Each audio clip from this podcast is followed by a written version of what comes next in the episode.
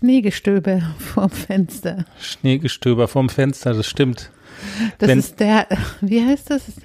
Der vor meinem Fenster tobt in dem Lied. Der Hamster. Nee, der Hamster.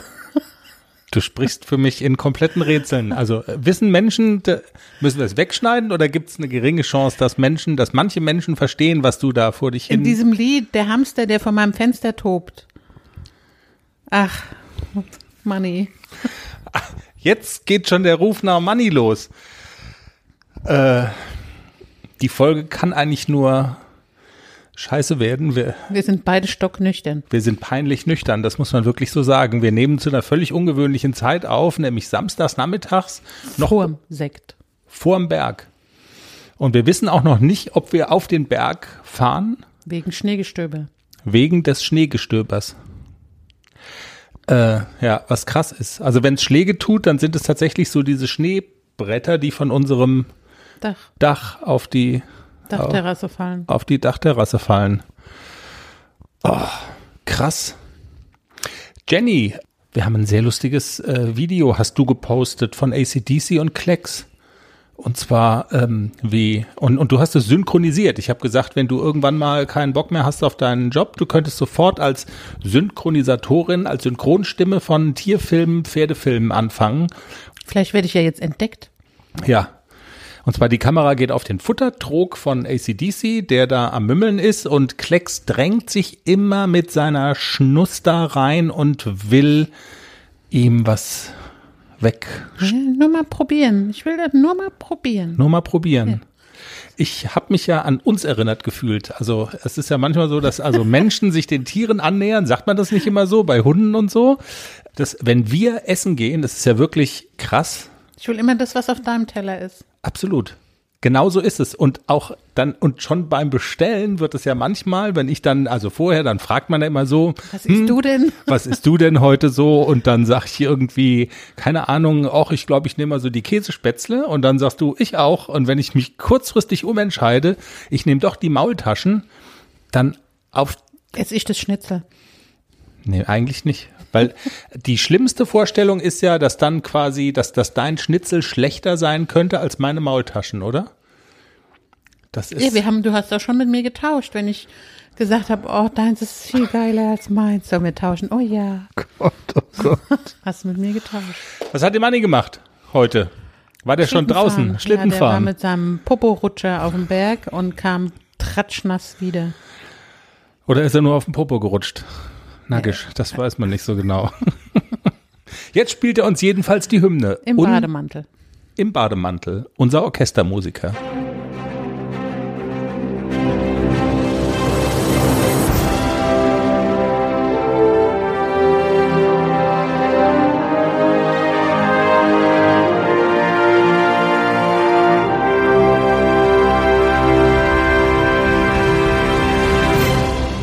Hallihallo, hier ist der Pferdepodcast, Folge 162. Jenny, wir müssen wieder top seriös sein, weil wir haben wieder die Equitana als Werbepartner an Bord. Das freut uns ja sehr. Geht auf die Website, wenn ihr Zeit habt, hingehen, die Weltmesse des Pferdesports in Essen. Könnt ihr mir was mitbringen? Äh, genau. no! Es kommen hier schon genug Pferdepakete an. Ich hab, ich klagte mein Leid bereits im Teaser, dass zwei Pferdepakete angekommen sind, unter anderem eins von Scheiße wie schön Löstau und eins von was weiß ich, Horte Europe oder so. Aber meine Hipster ähm, Nutella ist mittlerweile auch da. Die Welt ist wieder halbwegs in Ordnung. Und dein veganes Geschnetzelte. Ja, Geschnetzeltes. mein veganes Veganes Geschnetzeltes. Was, Mexik. was immer die geschnetzelt haben, es ist so eingeschweißt, dass man noch nicht mal reingucken kann. Ja, mexikanische Art. Agavendicksaft ist auch wieder da. Diesmal in dunkel, Bernsteinfarben. Der schmeckt ein bisschen karamelliger zum Süßen unserer Acai Bowls. Sollen wir mal so einen Hipster-Podcast machen irgendwie so mit irgendwie Superfood? Nee. Bohne sind dann auch drin. Jedi Bohnen gibt einen Ton. okay, reden wir jetzt mal über die Pferde. Wir reden jetzt mal über die Pferde. Wir reden über ACDC und Klecks. Wir haben auch ein Interview mit Professor Dr. Katrin Schütz, die Wirtschaftspsychologin, die immer sehr spannende Studien und Untersuchungen macht über die Pferdebranche. Es geht um die Frage, wie hat die Corona-Pandemie Reiterinnen und Reiter getroffen und wie sehr hat die Pandemie ähm, Menschen gebeutelt, die im Umfeld von Pferden ihr Geld verdienen. Ich will jetzt nur gerade mal gucken, weil ich will was sagen. Jenny, du googelst an deinem Handy, du fummelst schon wieder an deinem Handy rum. Ich habe äh, schon wieder blutunterlaufene Augen und ähm, bevor ich dich jetzt gerade beschimpfen konnte, ha hast du Ich habe Redaktionssitzung gemacht mit meinem Handy. ja, hast du Redaktionssitzung gemacht mit Genau. deinem Handy. Ja. Na dann, weil Ich ich, will nämlich nämlich meine Begeisterung mal kundtun. Deine Begeisterung. Ja. Wo, worüber? Du fragst mich ja jetzt gleich, was hast du denn diese Woche gemacht mit ACDC und Klecks? Ja, nachdem ich dir kurz sage, was mir noch aufgefallen ist beim äh, Pferdemagazine durchblättern, aber ja, Nee, das werde ich, das wird, das wird dann die darauffolgende Frage sein, ja. Und da hast du jetzt in deinem Handy eine Antwort drauf gefunden, was du mit den beiden Youngstern gemacht hast. Nein, aber vielleicht ein, ein Tipp für die Hörerin. Ich hatte ja so ein bisschen überlegt, der Klecks war ja immer noch so ein bisschen mager und sollte bisschen mehr Muskel aufbauen. Jetzt wollte ich aber kein Dosenmuskelaufbaufutter füttern, sondern ich wollte so ein bisschen was Natürliches und so ein bisschen, ja, nichts aus der Dose und habe mich beraten lassen von Andrea Geiser, unserer Futterexpertin. Okay. Und die hat mir empfohlen, die getrocknete Luzernepflanze, die ich jetzt seit ungefähr vier Wochen füttere. Das ist mega geil. Das ist sensationell. Die Ponys lieben es und es hilft. Die letzte Woche hat jemand gesagt im Stall, oh, der Klecks hat einen richtig coolen Hals gekriegt. Ja. Wegen der Luzernepflanze. Ja, deswegen musste ich jetzt googeln, weil da sind ja ähm, essentielle Aminosäuren drin und die den Muskelaufbau Aha. unterstützen. Und vielleicht bildet es mir nur ein und es kommt von meinem guten Reiten, von meiner guten Reiterei. Oder heißt es von mein, ja, es heißt von meinem guten Reiten, ne? Ja. Aber es könnte auch von der Luzernepflanze kommen, falls ich nicht so gut reite. Oder beides. Oder also beides. das quasi, weißt du, dass das quasi wie so eine, also wenn man so einen Bodybuilder nimmt, der kann ja jetzt auch irgendwelche Proteine fressen, weißt du, aber ohne Pumpen geht's halt dann nicht. Also beides ist wahrscheinlich, also Stimmt. Pumpen und Proteine. Also, was haben wir gemacht? Wir haben gepumpt diese Woche. Ja, Beide Ponys. pump it up. Äh, ja, sehr gut. Da haust du einfach mal so ein Dings raus. Kann man das, äh, den Link, den du da jetzt gerade gedingst hast, ka- also können wir den vielleicht in unsere Shownotes packen? Dann hätte, dann hätten die gleichen Mehrwert, weißt du? Ja, also das ist auf der, den, den Link zur Facebook-Seite vom Pferdeshop kann man das, Ja, klar. Ja, wenn man das. Ja, ja, ja, das kann man dann, das kann man jetzt, jetzt zeigt sie mir ihr Handy, ich drehe durch. Man hört's ja, man kann es ja nicht hören, wenn du mir was zeigst, weißt du? Also Podcast ist schon reden, man muss sprechen. ja, es hat ja auch mal einer gefragt, bin ich da zu sehen? Nein. Ja, das, genau, das kleine Podcast einmal eins. Äh, nee, klar, können wir doch machen. Und in dem Zusammenhang, aber wir, wir schwimmen jetzt wirklich ganz weit raus, kleiner Teaser, ähm, um die Ernährung von Pferden wird es auch in einem unserer nächsten Interviews geben. Ich will jetzt noch nicht alles verraten, aber wir haben äh, die Gründerinnen eines Start Start-ups aus Österreich bei uns und die haben also kurz gesagt sowas gemacht wie so ein Hello Fresh für für Pferde. Also ohne dass die Pferde jetzt selber kochen müssen, aber die individuelle Futtermischung für dein Pferd, nachdem das vorher individuellst abgecheckt wurde, was dein Pferd braucht. Und dann gibt sozusagen das Paket mit allem so. Egal, kommt später. Jenny, ich wollte ja noch kurz erzählen, was mir aufgefallen ist beim Durchblättern von den Pferdemagazinen, ne? Erzähl. Ich weiß nicht, ob du das auch zur Kenntnis genommen hast, aber das tut mir dann ja wieder so im Herzen weh. Und zwar über zwei Top-Reiterinnen habe ich äh, gelesen. Die eine war auch schon bei uns im äh, Pferdepodcast äh, im, im Interview zu Gast. Äh, Dorothee Schneider, die war nicht bei uns im Interview zu Gast, obwohl wir sie angefragt haben. Und Ann-Kathrin Lindner, die U25 Europameisterin. Europameisterin, Shootingstar überhaupt. Äh, Sie teilen, wenn ich es richtig gelesen habe, im St. Georg ein gemeinsames Schicksal. Die müssen, mussten sich nämlich von zwei, von je einem ihrer Top-Pferde trennen, weil die Besitzerinnen, Besitzer von diesen Superpferden äh, der Meinung waren, dass das jetzt so sein müsste. Also ich habe nur gelesen, ich, ich kenne die Hintergründe nicht, dazu bin ich Der zu wenig. Showtime von der Dorothee Schneider? Ich meine, war das der Showtime oder noch so? Nee, ich, ich meine, es wäre ein anderer gewesen, nicht der Showtime. Und äh, auch Aber das, das, Pferd- Erfolgspferd von Ann-Kathrin Lindner. Absolut, genau. Und das wäre auch vorher schon, ich weiß nicht, ob die mit uns da nochmal drüber spricht, aber also weißt du da mehr drüber? Und aber andererseits geht mir auch gar nicht so darum, äh, was du da jetzt drüber weißt, sondern ähm, Ich dachte schon, du fragst mich ab. Ja, wenn du was weißt, dann immer raus damit. Ja, ich habe es gelesen. Aber sag mal, das muss doch unheimlich schmerzhaft sein, so, oder? Weil das sind ja jetzt nicht nur, also na klar sind das Top-Sportler, aber das sind ja auch Menschen, die die, die die Pferde lieben, so. Aber das ist der Job.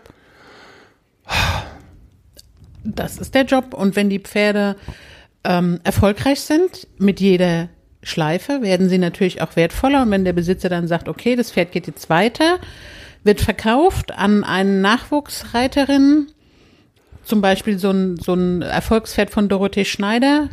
Ich muss jetzt, ich muss jetzt lesen, das war, glaube ich, der Showtime. Jenny liest jetzt nach. Sammy Davis, genau.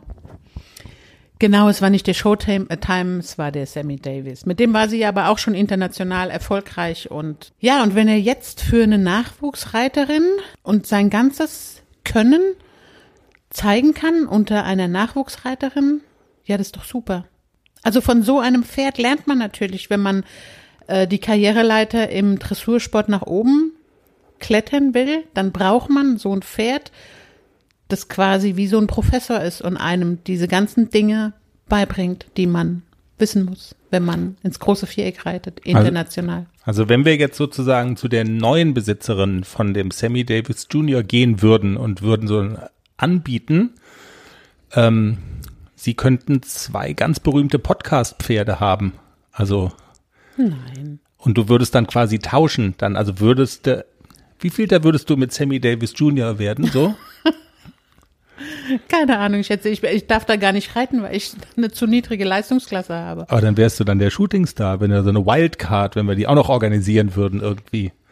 Ja. Meinst du, die würden die rausrücken für den Hafi und den Eher nicht. Körperklaus? Wie viel kosten so einer? Sechsstellig? Keine Ahnung.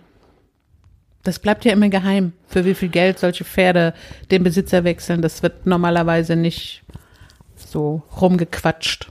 Vielleicht erzählt uns ja mal die Ann-Kathrin, was das so auf so einer menschlichen Ebene mit einem macht. Würde mich so echt mal interessieren. Also ich finde das, also mich beschäftigt sowas immer, wenn ich das lese. Bist du froh, dass du, dass du auch die Besitzerin von ACDC und Klecks bist? Und dich mit sowas dann gar nicht irgendwie Ja, ich bin schon froh. Also das spielt ja in deinem äh, Konstrukt halt eben einfach gar keine Rolle. Da musst du dir, musstest du dir jemals einen Kopf drüber machen? Ja, als Kind wahrscheinlich, wenn du irgendwelche Pferde geritten bist. Genau, als, also als Jugendliche oder als Kind bin ich ja auch immer anderer Leute Pferde geritten.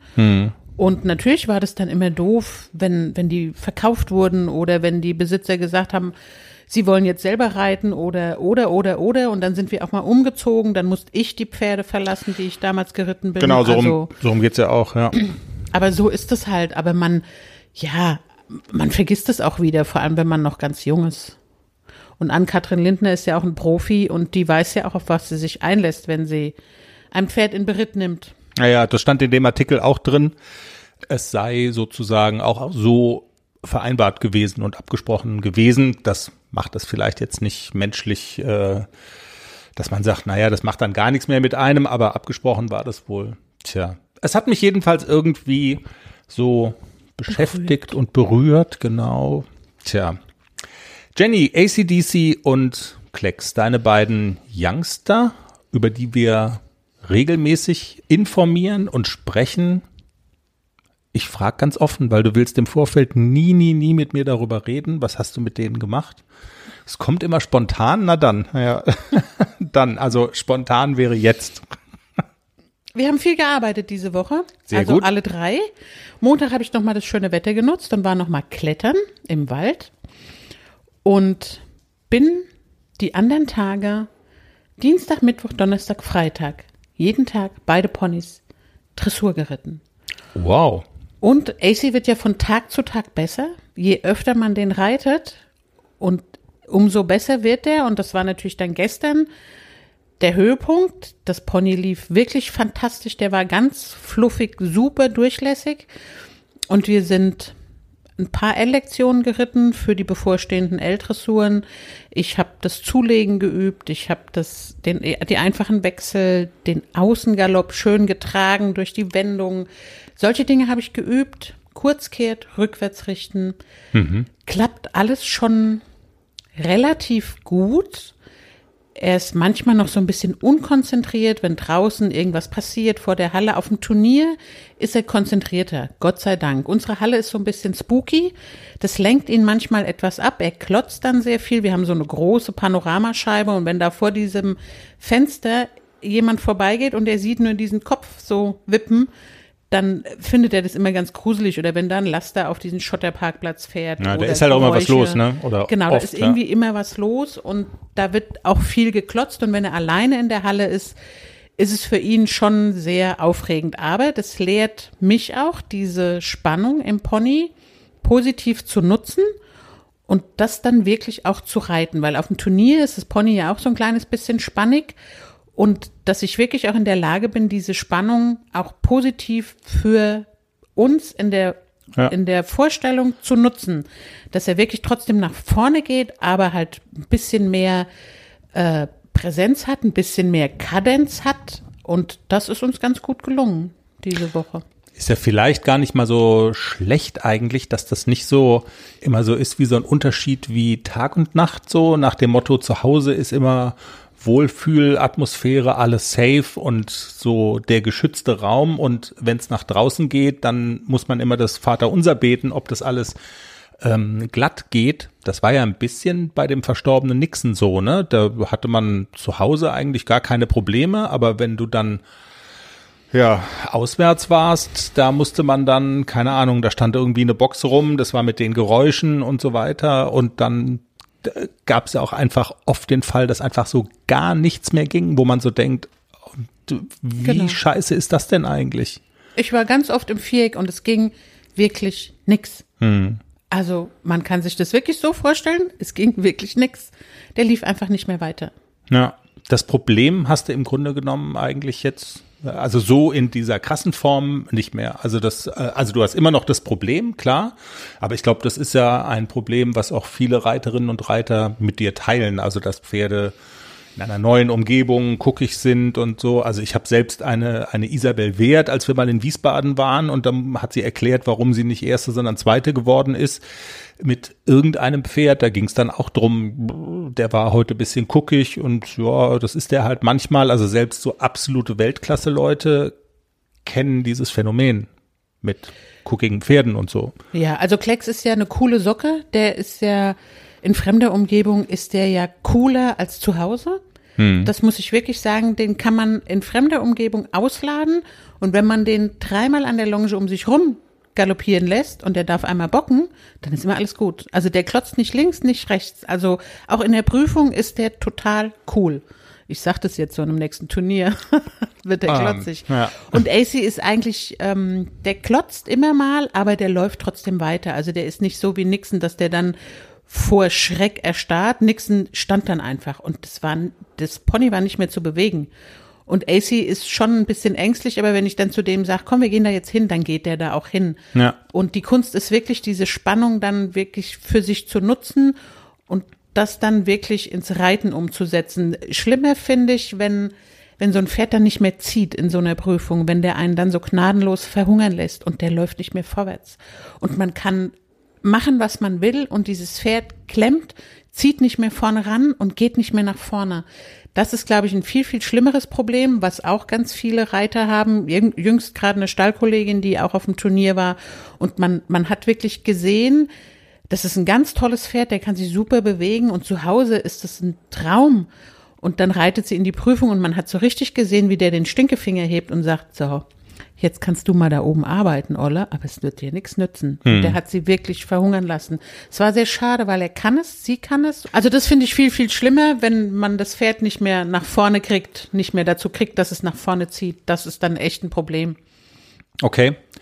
Jenny, ACDC und Klecks, beim Stichwort Klecks sind wir ja noch eine Sache schuldig geblieben, wenn ich das richtig in Erinnerung habe. Wir haben äh, in der vergangenen Woche darüber erzählt, dass du am Rossfechten teilnimmst. War das nicht so? Ja. Und aber das war ja quasi noch davor und du hast auch erklärt, also ich glaube, wir müssen jetzt nicht bei der Auferstehung des Fleisches anfangen. Ähm, du hast ja erklärt, warum du das gerne machen willst, dass du jetzt nicht irgendwie hier die Mittel, hier der Mittelalter-Freak geworden bist und ähm, hier mit Lanzen und Schwertern durch die Gegend reiten willst und so das Rittertum nachfühlen, sondern dass es dir mehr um sozusagen die reiterliche Herausforderung geht, so ein Pferd einhändig zu reiten, dass du dann mehr gezwungen bist, mit einer Lanze oder einem Schwert in der Hand, ähm, das Pferd zum Beispiel über den Sitz mit Schenkelhilfen und so zu lenken, zu steuern, dass dir das am Ende des Tages eben auch im Dressurviereck helfen kann.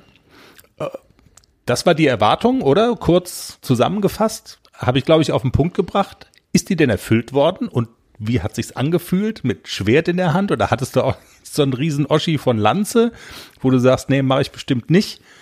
Wie, wie war's denn? Ah, Es war super toll, es hat viel Spaß gemacht. Ähm, und es hat wirklich das gebracht, was ich mir davon erwartet habe. Also ich konnte sehr viele Tipps umsetzen diese Woche in meinem Training und wir haben unter anderem gelernt, dass der Körper ganz wichtig ist, dass es ganz wichtig ist, zum Beispiel, wenn ich möchte, dass mein Pferd nach rechts geht, dass ich mich mitdrehen muss. Und das, also der, der Nick sagte dann immer, dein Bauchnabel muss zu mir gucken. Und dann habe ich mir immer vorgestellt, dass mein Bauchnabel so rauskommt und um die Ecke guckt. Weißt du, wie dieses Auge, was da so einen Stiel kriegt. Aber diese Vorstellung alleine in meinem Kopf, wenn ich zum Beispiel jetzt äh, diese Woche im Dressurtraining mit beiden Ponys, haben wir auf der rechten Hand immer so ein bisschen das Problem, dass sie so ein kleines bisschen nach innen drängeln, weil ich nicht genug mit dem inneren Bein dran bin und so und weil ich falsch sitze. Und dann, wenn ich mir bewusst mache, ich muss richtig sitzen, mein Bauchnabel muss sich mit in Bewegungsrichtung drehen. Schwupps, und auf einmal waren sie auf der Linie und sie blieben auf der Linie. Und genauso linksrum. Also da hat man ja immer noch mal so ein bisschen das Problem bei den jungen Pferden, also immer so ein bisschen im Schultervordenken auf der linksgebogenen Linie, außen dran bleiben. Aber da muss natürlich auch der, der, meine Schultern müssen immer parallel zu den Schultern des Pferdes sein. Man muss das wirklich ganz bewusst reiten, wenn man merkt, Scheiße, der driftet mir da jetzt gerade nach außen, der geht mir über die Schulter weg.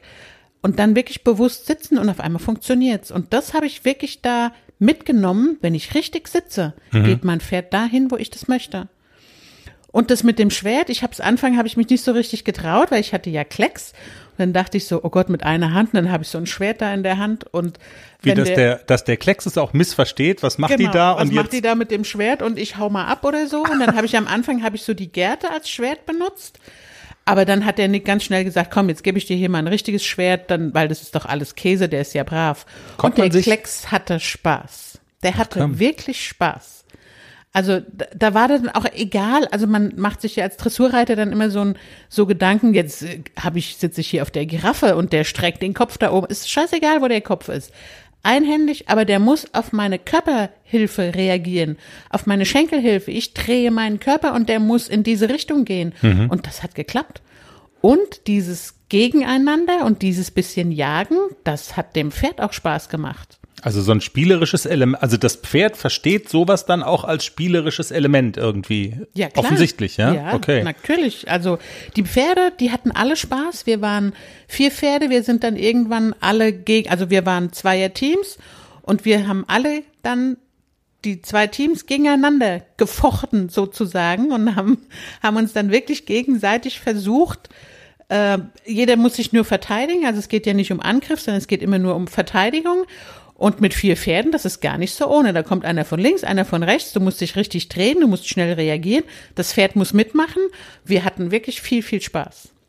Zur Nachahmung empfohlen. Okay. Dieser Moment, wo dir zum ersten Mal ein Schwert überreicht wird, kommt man sich da nicht unfassbar affig vor? Ja, unfassbar affig. Ohne Scheiß. Ja, echt jetzt? Deswegen Also, habe okay, ich ich erst habe gesagt, komm, ich will hier kein Schwert. Ja, also wenn mich einer sieht mit diesem Schwert, der Genau, denkt, ich ja, ja.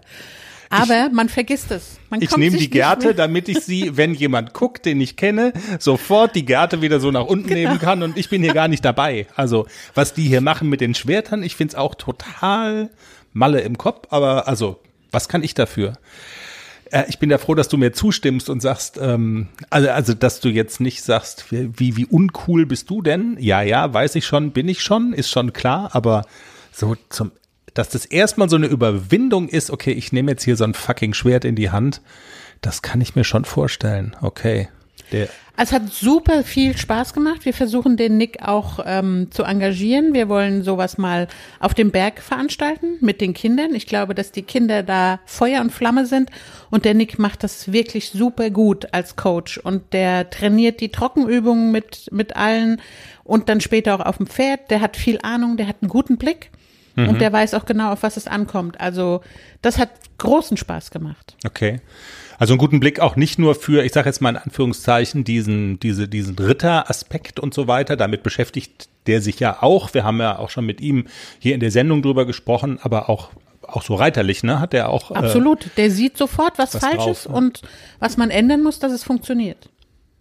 Und äh, du hast dann, also in dieser Spielsituation, ähm, hast du dann auch Sachen über Bord geworfen, wenn du sagst, es ist egal, wo der Kopf und wo der Hals von dem Pferd ist. Also du, man wirft dann auch Sachen über Bord, äh, die beim Dressurreiten im engeren Sinne wichtig sind. Also da würde man beim Dressurreiten natürlich drauf achten, Genau. dass, dass er keinen Ja. Giraffenhals macht und das ist dann egal. Also In dem Moment war es erstmal egal, na klar, aber ähm, im Idealfall oder in, in einer perfekten, perfekten Welt. Welt.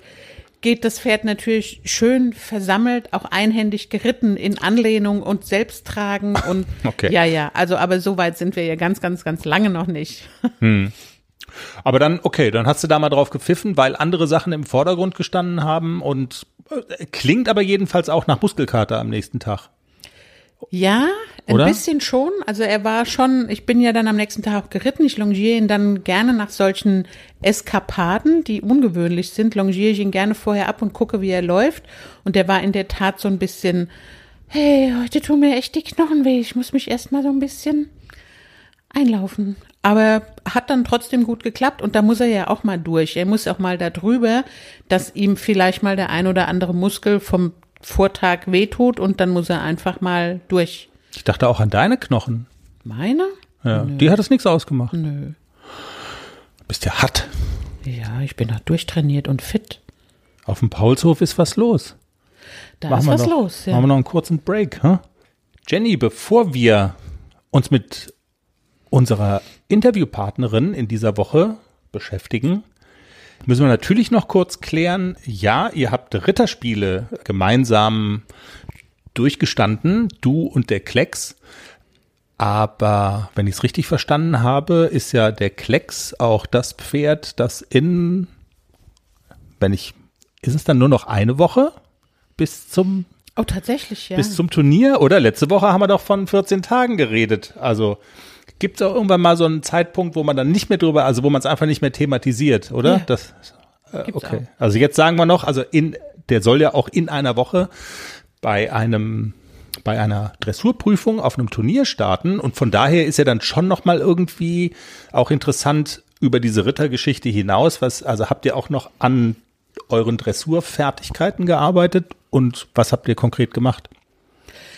Ja, also diese Woche waren wir wirklich fleißig und wir haben äh, sehr viel an der Anlehnung gearbeitet, dass er wirklich konstant vorne an die Hand zieht. Das ist so, in der ersten Viertelstunde ist es immer noch mühsam. Also er geht gerne weg, er hebt sich gerne raus und er versucht immer mal wieder, nee, irgendwie will ich das nicht so wirklich. Aber ich bleibe konsequent einfach sitzen und lasse konsequent die Hand dran. Und wenn er sich raushebt, treibe ich nach mit dem inneren Bein, lasse die äußere Hand dran und er zieht dann ran. Er lässt den Hals dann fallen und zieht ran. Ich darf mich nur nicht aus der Ruhe bringen lassen. Das ist ganz wichtig. Das hat der Nick mir auch nochmal mitgegeben auf den Weg. Einfach weiter reiten. Und ähm, das klappt gut. Und auch dieses nach vorne gehen klappt immer besser. Er kriegt immer mehr Kraft. Es ist immer noch sehr anstrengend, dieses Pferd geschlossen zu halten, am Bein zu behalten und gleichmäßig mit beiden Händen zu führen. Dieses Pferd zu reiten ist immer sehr anstrengend. Das wird, glaube ich, auch nie so eine leichte, leichte, leichttrittiges Pferd werden, wie mhm. zum Beispiel der AC, wo man manchmal einfach sich entspannen kann und einfach reiten kann. Das kann man bei dem Klecks eher selten. Aber er reagiert viel, viel besser schon auf die Schenkelhilfe.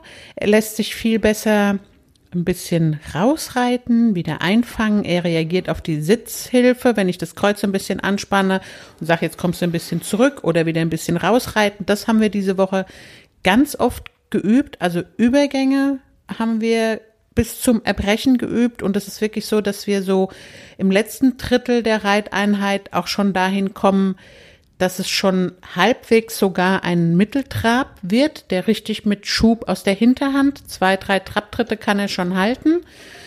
Und äh, es fühlt sich nicht mehr so an, als würde er einfach nur schnell traben, sondern dass er wirklich jetzt so langsam lernt, sich auch selber zu tragen und auch im Galopp das Zulegen. Also anfangs ist es immer noch so, dass er gar nicht reagiert, wenn ich sage jetzt mal so ein bisschen zulegen. Ich habe mir jetzt angewöhnt, mit zwei Gärten zu reiten. Also, dass ich die Hand nicht, dass ich die Gärte nicht wechseln muss, weil das stört immer wieder die Anlehnung und das stört ihn und wir brauchen immer eine halbe Zirkelrunde, bis wir wieder drin sind. Deswegen habe ich jetzt in jeder Hand eine Gärte und wenn er nicht so wirklich zieht, hat Silke Ramschütz mir gesagt, dann mal kurz auf der Schulter antippen, dass er vorne ein bisschen mehr rauskommt. Und das klappt natürlich super mit zwei Gärten. Ich muss nicht rumhantieren, sondern ich kann sofort reagieren. Kannst du ihm sofort eine knallen? Nein, ich tippe ihn ja nur ja. so ein kleines bisschen an. Und auch genauso meine Schenkelhilfen unterstützen mit der Gärte. Ich muss ihn nur ein kleines bisschen antippen, hinten an meinem Schenkel, also direkt hinter meinem Schenkel, dass er reagiert, weil ich will nicht so viel drücken und ich will auch nicht so viel Impulse geben müssen, sondern der soll wirklich jetzt nachhaltig lernen. Mein Bein kommt, er geht nach vorne. Und da sind wir jetzt auf einem guten Weg. Er braucht für alles etwas länger, also man darf nicht ungeduldig sein. Es sind nur ganz kleine Schritte, die wir nach vorne gehen. Aber es ist besser als Schritte zurück. Natürlich haben wir immer auch mal wieder ähm, Tage, wo man einen Schritt zurückgeht, aber alles in allem hat er super Fortschritte gemacht und auch gestern war es so, dass ich super zufrieden vom Pferd abgestiegen bin. Also er lief auch gestern wirklich sehr schön in Anlehnung. Er war durchlässig. Er hat mich sitzen lassen. Er hat reagiert auf die vorwärtstreibende Hilfe, auf die seitwärtstreibende Hilfe, auf die annehmende Hilfe, dass ich ihn ein bisschen zurücknehmen konnte, über meinen Sitz, nicht über die Zügel, Zirkel verkleinern, wieder rausreiten. Das hat wirklich so gut geklappt, dass ich ganz, ganz zufrieden war. Also du hast Hoffnung, dass ihr euch da nicht blamiert. Ich meine, es kann ja immer alles passieren, aber. Und wenn wir uns ja. blamieren, also. Aber du bist guter Dinge. Also das ist ja. ja, ich sag mal so, es ist ja einfach, die sind ja auch noch jung, die dürfen ja auch auch noch mal Scheiße bauen und irgendwie und mal nicht funktionieren oder so, ist ja auch so ein hässliches Wort. Du weißt schon, was ich meine. Ähm, aber es ist ja erstmal äh, eine gute Geschichte, wenn man sagt, okay, ich habe es im Training, habe ich das geübt und er hat es gut gemacht. Ich war jetzt auch fast ein Jahr nicht auf dem Turnier, darf man nicht vergessen. Absolut, ja, stimmt. Also auch ich bin mit Sicherheit aufgeregt, wieder in so eine Prüfung zu reiten. Also ich versuche da cool zu bleiben, natürlich und einfach zu reiten. Manchmal gelingt einem das und manchmal gelingt einem das nicht. Das ist wieder dieses Mentale. Ich bräuchte einen Coach, der mich vorher so ein bisschen. Nein, ich ja, weiß du weißt ja, du hast ja einen mental. Ja, aber ich lasse mir das ja, das hebe ich mir auf für, wenn es drauf ankommt. Ja, sehr gut, sehr gut, sehr gut. Aber ich bin guter Dinge, dass wir da ordentlich durchkommen. Du hast ein wichtiges Stichwort genannt. Ähm, du bist ein Jahr nicht bei Turnieren gestartet. Wusstest du eigentlich, dass Männer männliche Reiter in der Corona-Pandemie die Turniere mehr vermisst haben als Frauen? Wegen der Pommes und dem Bier. Ne, Reiter. Ach so, Ach so. vielleicht der, also der Reiter. Ja, ist ein, also wenn wegen du der bei Partys. Der, also das ist ein Erge wegen der Partys. Ja, ja, auf den Reiterpartys, was meinst du, was da abgeht? Das ist ein Ergebnis der Studie von äh, Katrin Schütz, äh, der Corona-Studie. Wenn du mitgemacht hättest bei der Corona-Studie, und hättest beantworten müssen, was hat dir in der Corona-Pandemie, was hat dich da am meisten belastet? Was wäre denn deine Antwort gewesen? Also bei der, du hättest diesen Anteil, diesen Frauenanteil, die Turniere vermissen, hättest du auf jeden Fall erhöht, oder? Ja, aber nicht nur als Reiter, auch als Zuschauer. Ich mag das auch sehr gerne. Da mal hinzugehen, ne? Genau, und ein Säckchen zu trinken und zu schwätzen und zu gucken, was machen denn die anderen so und also wir haben das ja vor zwei Wochen jetzt seit langem mal wieder gemacht. Es war herrliches Wetter. Wir sitzen auf der Wiese, trinken Sekt, müssen nicht reiten. Es ist fantastisch. Man kann es einfach genießen und zugucken. Was ist mit den Reiterpartys? Das hast du mir noch nie erzählt. Ach ja, die, da gehe ich ja, da gehe ich nicht hin. Wird da auch mal so irgendwie, ich hätte gern, dass, dass dein Bauchnabel mich anguckt. Früher waren die Reiterpartys wirklich zügellos. So richtig zügellos, als So, ich noch jung war. Aber irgendwie ist auch schon so lange her. Also äh, selbst Turniere mit Corona, da gab es ja keine Reiterpartys abends. Naja, ich wollte gerade sagen, also ich habe doch einmal, wir waren einmal auf einer Reiterparty hier im. Dings, genau, im Nachbarort. Genau. Gab es aber letztes Jahr auch nicht. Da gab es zwar Turniere, aber es gab natürlich keine Reiterparty wegen Corona. Da gab's Bullriding, so eine Maschine. Richtig. Ja, sehr lustig. Jenny, wir schwimmen gerade wieder raus. Wir, wir, wir waren so schön bei Corona und der Untersuchung von Professor Dr. Katrin Schütz. Sie hat nämlich tatsächlich äh, sich intensiv mit der Frage beschäftigt, was hat Corona mit Pferdeleuten so gemacht. Und ich würde vorschlagen, wir ohne große Vorrede stolpern wir jetzt gleich mal rein ins Gespräch, denn das hat ja nun tatsächlich äh, uns alle extrem beschäftigt und deshalb war ich sehr gespannt, was denn dabei rausgekommen ist bei der Untersuchung von Katrin. Hallo Katrin, schön, dass du wieder bei uns bist. Herzlich willkommen im Pferdepodcast. Hallo, ich freue mich, dass ich wieder dabei sein darf. Katrin, wir wollen heute mal sprechen über ja gleich zwei interessante Studien, die du und dein Team gemeinsam gemacht habt. Die beiden Studien haben aber eine gemeinsame Überschrift. Und zwar habt ihr euch mit der Frage beschäftigt, was hat die Corona-Pandemie eigentlich mit Pferdeleuten gemacht? Ihr habt euch einmal fokussiert, ich sage jetzt mal in Anführungszeichen, auf ganz normale Reiterinnen und Reiter und ihr habt in einer zweiten Untersuchung euch im Besonderen beschäftigt mit Menschen, die in so Pferdeberufen ihr Geld verdienen. Machen wir es vielleicht mal der Reihe nach ähm, und reden erstmal über die ganz normalen, in Anführungszeichen, Reiterinnen und Reiter, Pferdebesitzer. Was hat sozusagen für euch so den Anstoß gegeben, in einer Studie danach zu fragen, äh, wie hat sich Corona auf diese Leute ausgewirkt und was ist auch das wichtigste Ergebnis, was dabei rausgekommen ist? Also zu der Zeit steckten wir ja im ersten Lockdown und für uns war es einfach interessant. Ich arbeite ja zur Hälfte an der Hochschule, dass wir festgestellt haben, irgendwie sind immer Menschen im Fokus zu diesen Corona-Zeiten, aber die Reiter bislang nicht. Und uns hat es ja doch recht hart getroffen. Manche durften gar nicht mehr in den Stall, einige hatten zeitliche Beschränkungen, andere durften gefühlt machen, was sie wollten. Und so Mhm. kamen wir dazu, dass das tatsächlich einmal in einer Bachelorarbeit untersucht wurde und einmal in einem weiteren Forschungsprojekt. Und ja, ganz zentral ist natürlich die Aussage, es hat uns wirklich stark getroffen. Die Einschränkungen, der Verzicht und die Sorgen waren deutlich zu sehen. Und das nicht nur bei uns in Deutschland, sondern sogar noch einen Tacken mehr in Österreich bei den Reitern. Okay, also das war sozusagen das Ziel der Studie, herauszufinden, wie stark hat Reiterinnen und Reiter diese Corona-Pandemie und die damit verbundenen Maßnahmen getroffen, also diese Einschränkungen, die auch damit verbunden waren. Das wolltet ihr rausfinden. Ganz genau. Und auch mal zu schauen, gibt es vielleicht Unterschiede, je nachdem, wie groß der Stall ist, wie viele Pferde dort stehen, gibt es in dem einen Stall strengere Regeln, werden die eingehalten oder nicht? Und wie sehr fuchst das die Reiter im Endeffekt, wenn sie nicht mehr zu ihrem Pferd dürfen? Oder sind Ja. alle so entspannt und sagen sich, ach ja, bald ist wieder alles in Ordnung und ich warte jetzt einfach mal ab? Du wirfst ja ganz entscheidende Fragen, Klammer auf, Klammer zu, die bei euch in der Untersuchung ja auch eine Rolle gespielt haben, selber schon auf. Gibt es denn so Faktoren, die das Erleben dieser Corona-Pandemie beeinflusst haben? Du hast gerade schon die Beispiele genannt, kleinerer Stall, größerer Stall. und möglicherweise auch ein Stall, in dem besonders streng auf Corona-Regeln geachtet wird und äh, ein Stall, wo das eher locker gesehen wird. Was waren da eure Erkenntnisse? Spielt das eine Rolle? Hat das eine Rolle gespielt? Ja, tatsächlich hat es eine Rolle gespielt. Wir haben ja eigentlich gedacht, irgendwie so grob werden sich ja alle an die Regeln halten. Tatsächlich gab es aber Ställe, in denen die Regeln sehr strikt eingehalten wurden. Und das hat die Reiter auch stärker betroffen gemacht. Also sie fühlten sich stärker im Bereich Verzicht und Einschränkungen betroffen, haben das deutlicher erlebt. Und auf der anderen Seite gab es Ställe, wo gefühlt so gar keine Regeln waren, wo es recht lasch war, wurde auch, wo nicht kontrolliert wurde. Und auch diejenigen mit weniger Pferdeboxen, beziehungsweise in den Offenstellen mit weniger Pferden vor Ort, die waren weniger stark belastet, vor allem was die Einschränkungen anbelangte. Okay, also da sagt man dann, äh, ist ja eigentlich eine relativ einfache Gleichung, ähm, dass man sagt, es gibt nicht so viele Einschränkungen und dann fühle ich mich da auch nicht so davon betroffen. Also insofern äh, haben dich die Ergebnisse überrascht jetzt so persönlich? Was waren so deine Gedanken, mit denen du da vielleicht, also es ist ja manchmal so, dass man mit bestimmten Erwartungen rangeht und dann bestätigen die sich oder eben auch nicht?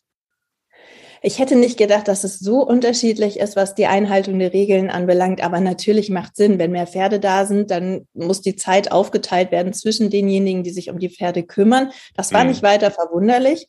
Jetzt sind wir ja in der Psychologie so, wir dürfen nie uns hinsetzen ins Kämmerlein und uns tolle Gedanken machen, sondern wir müssten ja im Endeffekt jeden kleinen Furz überprüfen und erstmal ja. untersuchen. Insofern, es war nicht verwunderlich, aber an manchen Stellen doch ganz interessant, vor allem dieser Vergleich Deutschland mit Österreich, weil wir hatten ja hier schon das Gefühl, die Regeln sind sehr streng aber den österreichischen Reitern ging es dann doch noch ein bisschen schlechter. Die durften ja wirklich dann länger auch nicht in die Ställe rein. Hier gab es nur ein paar Ställe, zumindest bei uns hier in NRW, die ich selber kenne, wo die Leute dann für zwei Wochen gar nicht mehr zu ihrem Pferd durften. Mhm. das hätte ich so nicht erwartet, dass es so Unterschiede gibt zwischen den Ländern.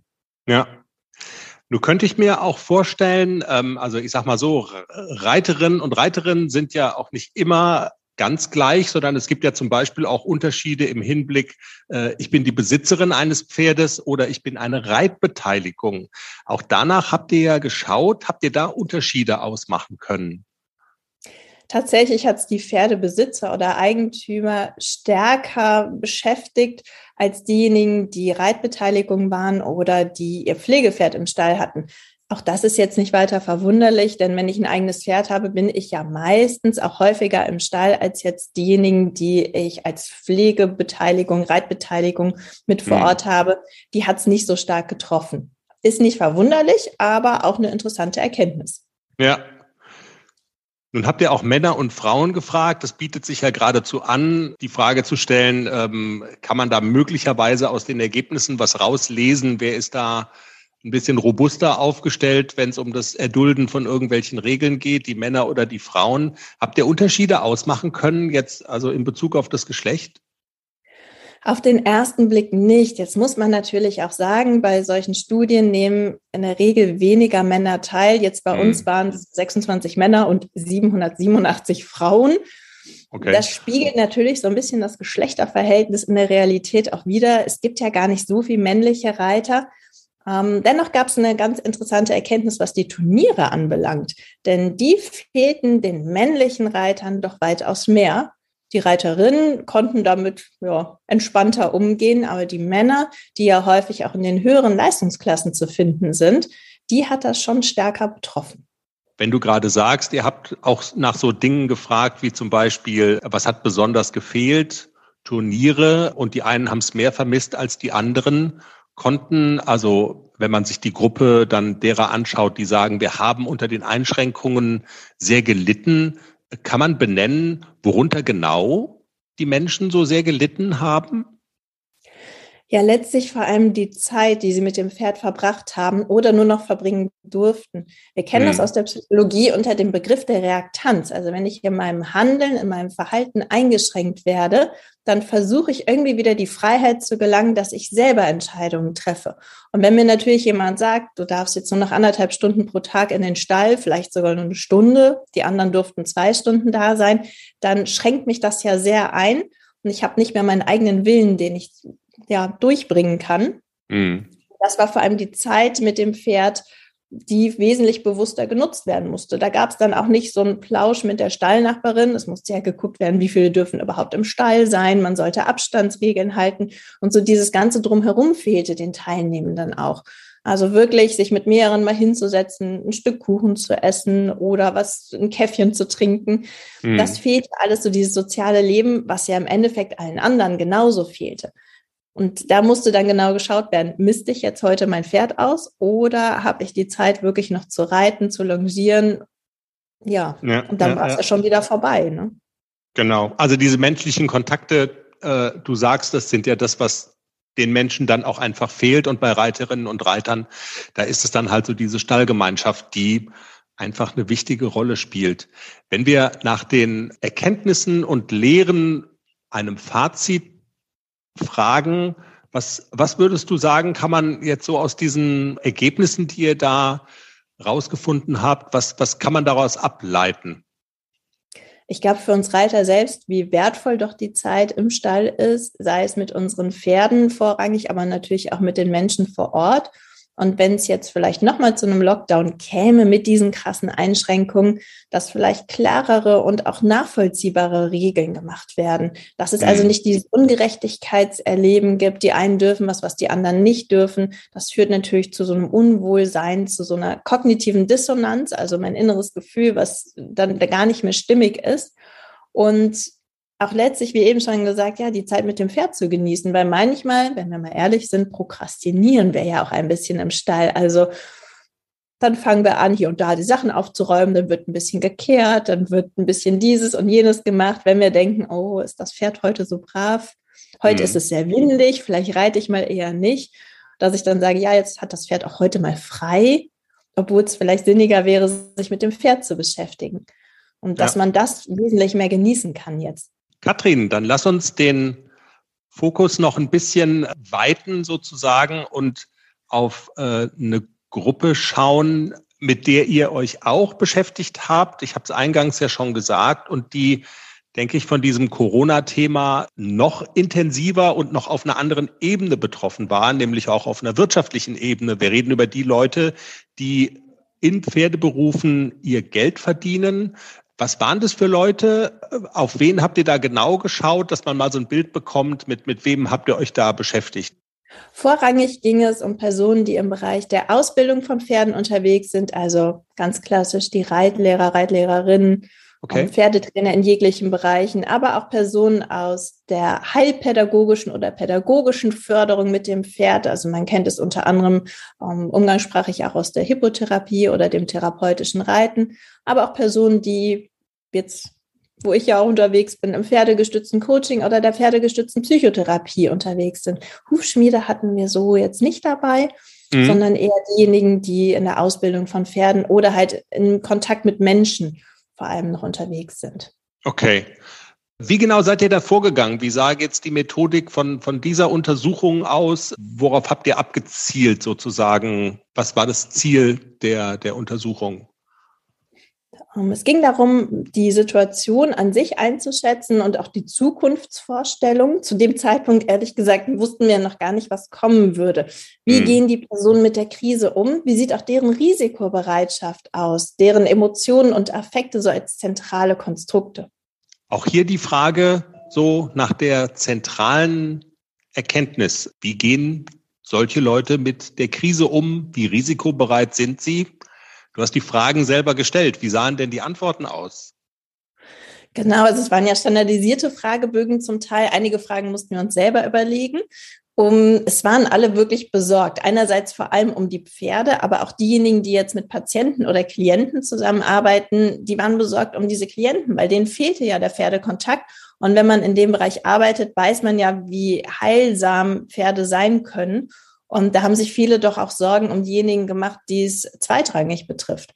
Ganz mhm. interessant war, ich glaube, wenn wir die Studie, zu, Studie zum späteren Zeitpunkt nochmal durchgeführt hätten, wären die Sorgen noch deutlicher gewesen. Die Personen hatten natürlich auch Sorge um ihre wirtschaftliche und finanzielle Situation, aber dass es so drastisch werden würde, dass manche Reitschulen schließen, Schulbetriebe schließen, damit hat zu dem Zeitpunkt ja eigentlich noch keiner gerechnet.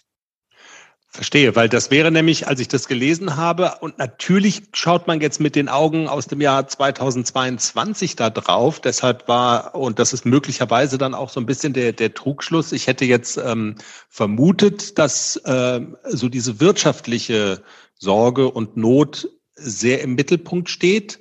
Aber du sagst, zu dem Zeitpunkt, als ihr danach gefragt habt, war das noch nicht der komplett zentrale Punkt. Nee, genau. Wir haben eigentlich vermutet, wie man es aus, aus der beginnenden Arbeitslosigkeit kennt, dass die Menschen viele Sorgen erleben. So drastisch war es da aber noch gar nicht. Also die haben sich schon durchaus Sorgen gemacht, auch Sorgen um die Versorgung der Pferde und Klienten. Um, ähm, es war aber nicht so stark ausgeprägt, wie ich es vermutet hätte, wenn wir das Ganze ein Jahr später vielleicht durchgeführt hätten. Mhm. Trotzdem, ich meine, diese wirtschaftlichen Sorgen, die gab es ja. Von daher ist dann auch immer interessant natürlich die Frage und also auch in unserem persönlichen Umfeld. Wir sind auch befreundet mit äh, Menschen, die eine, eine Reitschule leiten und deshalb äh, wissen wir das quasi auch aus eigenem Erleben, dass da so als Worst-Case-Szenario auch dann so die Frage im Raum steht, wenn hier alles den Bach runtergeht, dann sind wir möglicherweise auch dazu gezwungen, Pferde zu verkaufen. Ist dir das in deiner Untersuchung auch begegnet, dieser, dieser Aspekt oder dieses Gedankenspiel zumindest? Und wie sind die Menschen damit umgegangen? Genau, wir hatten es tatsächlich sogar vermutet, dass Personen, die mehrere Pferde haben, eher bereit wären, eines oder vielleicht sogar mehrere dieser Pferde zu verkaufen. Weil man, wenn man sich vorstellt, wir wissen alle, was ein Pferd kostet, und wenn man dann die Summe mal X hat, mal Anzahl der Pferde, wird es ja irgendwann doch sehr teuer. Aber mhm. genau das Gegenteil hat sich gezeigt. Also das hat uns völlig überrascht, dass diejenigen, die mehr Pferde besaßen, wirklich weniger gewillt waren, eines dieser Pferde zu verkaufen. Das widerspricht ja. eigentlich zu den wirtschaftlichen Ansätzen, die wir dahinter gerückt hatten. Sehr spannend. Und es ist ja auch was, also wo man so, wenn man dann so im Nachhinein, man sieht die Ergebnisse, die ihr da zutage gefördert habt, äh, es ist ja schon bemerkenswert, dass diese äh, Sorge um die eigenen, ich sage jetzt mal, Patienten, Klienten und so weiter, dass das doch so eine große Rolle gespielt hat bei den Leuten. Das ist ja eigentlich äh, auch ein total positives Ergebnis eurer Untersuchung, oder? Absolut. Also wirklich diese Empathie, die dahinter steckte, dass man für die Patienten, für die Klienten mitdenkt und sich jetzt Sorgen macht, wie mag es denen wohl gehen, wenn die die Arbeit mit dem Pferd oder mit dem Therapeuten natürlich auch nicht mehr haben. Also gar mhm. nicht vorrangig, dass man an sich selbst denkt, sondern ja, dieses Mitgefühl auch noch mit den anderen Menschen hat. Ja, weil da sind wir nämlich eigentlich auch ähm, bei der Frage, die wir bei der ersten Gruppe am Ende auch gestellt hatten, nämlich nach den Lehren und nach einem Fazit, was man ziehen kann. Das ist dann sicherlich eines davon, ne? Ganz genau. Und dass man auch nochmal sieht, die Befragten haben ja auch angegeben, sie würden sich eher in anderen Bereichen einschränken, also sich keine Möbel mehr kaufen oder deutlich weniger Kleidung, Autos zurückstellen. Hauptsache, den Pferden geht's gut und die kann man behalten. Und ich glaube, da sieht man auch nochmal, wie wichtig die Pferdebranche ist. Also hier geht es nicht nur einfach um Auge, um Auge, Zahn um Zahn und diese egoistischen Pferdeleute, wie wir manchmal von außen auch betrachtet werden. Ähm, die Pferdebranche, die steht doch zusammen und ist auch gar nicht so klein. Wenn man mal überlegt, rund 22.000 Personen arbeiten in dem Bereich. Da hm. darf man ruhig ein bisschen mehr Aufmerksamkeit bekommen. Und das kam ja in der Studie auch raus, dass sich einige so ein bisschen vernachlässigt fühlen von der Politik wie gesagt, wir sind Beginn des ersten Lockdowns, das mag später noch deutlicher gewesen sein. Und dass die Pferde unsere Teampartner sind und nicht einfach nur eine Freizeitbeschäftigung oder ein Arbeitskollege, sondern das zeigte sich auch in der Studie nochmal, wie wichtig die Pferde für uns alle sind, ob privat oder auch beruflich.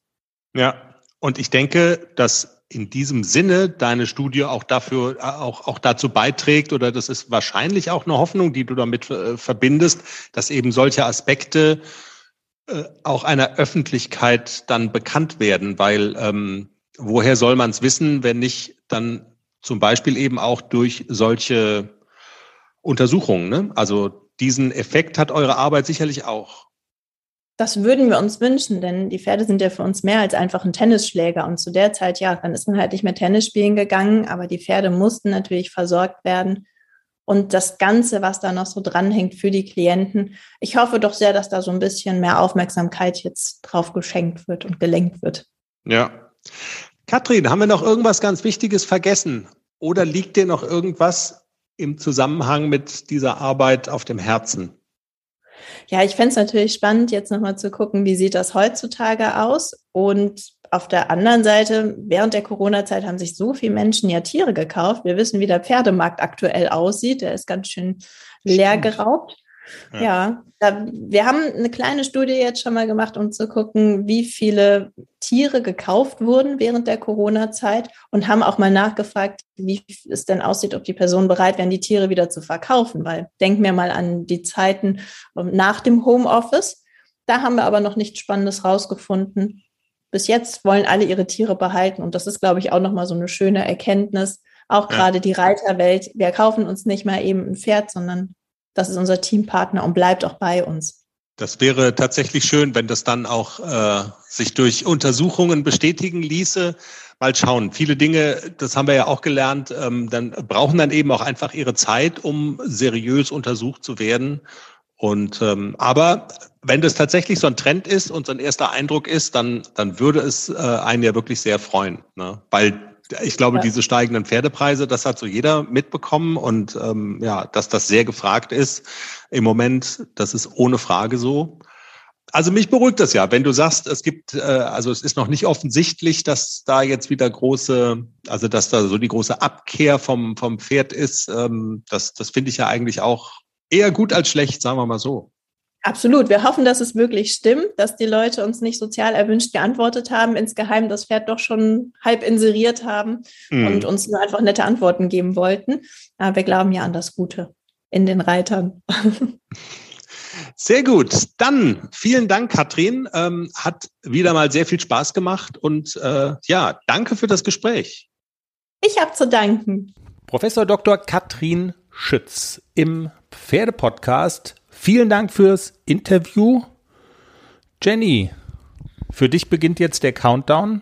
Wir thematisieren das jetzt nicht mehr, aber nächste Woche wäre es dann soweit. Turnier mit nur mit Klecks. Vielleicht nehme ich auch den AC. Ach so, du hast ja die Frage. Bank oder so.